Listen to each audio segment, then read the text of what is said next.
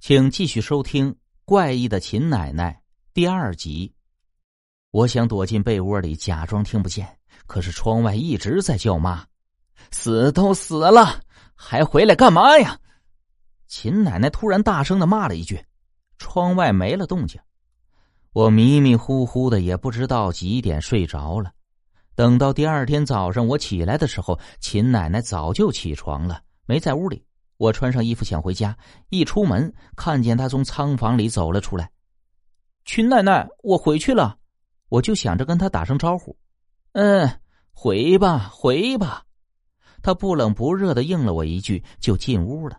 我心里有点不高兴了，想着我晚上再也不来陪你作伴了。我瞅了一眼仓房，心想他总是上那儿干什么呀？就想过去看看。我把门窗开了一条缝，往里面瞄了一眼。屋里的东西吓了我一跳啊！一张供桌上放着三张遗照，是秦爷爷跟着他的两个儿子的。我正看着呢，好像听到小儿子的遗照叫了一声“妈”，吓得我赶紧跑了回家了。回家之后，我跟我妈详细的打听了秦奶奶的儿子是怎么死的。我妈妈叹了一口气说：“哎呀，他们家挺惨的。”秦爷爷和他的两个儿子都是肺结核死的。到了小儿子的时候，家里能借的钱都借了，实在没钱再治，只能是在家耗着。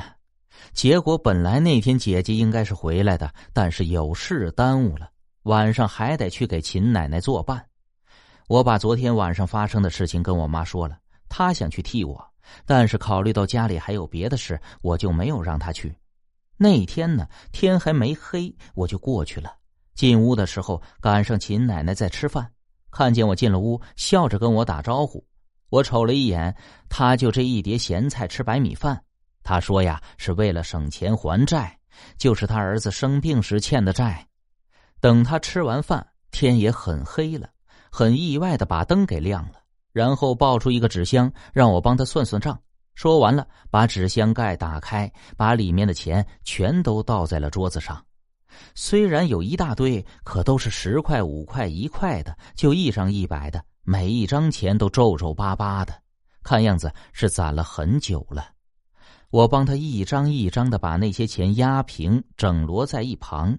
他说呀，那都是他省吃俭用攒下来的，他算计的呀，应该够还债了。我用手机算着钱数，记录在了本子上。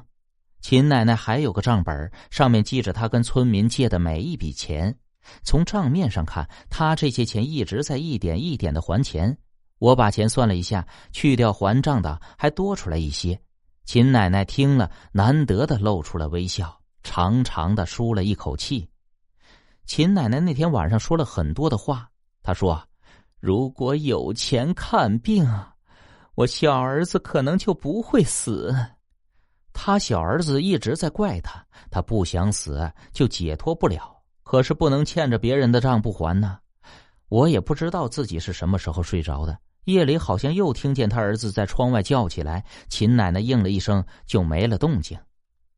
第二天早上我起来的时候，秦奶奶没在炕上，我穿好衣服准备回家，看到仓房的门虚掩着。秦奶奶应该在里面，就打算过去打声招呼。我叫了两声，没人答应。等我推开门的时候，发现秦奶奶已经在供桌旁死了。之后，他小儿媳在家里翻出了他的一些还账的钱，却一分都没有还给邻居。他把秦奶奶的东西拿到村边的树林里烧了，然后搬进了秦奶奶的房子。后来听说他每天晚上睡觉都会把所有的灯打开。他说：“他总是听见秦奶奶在窗外叫。”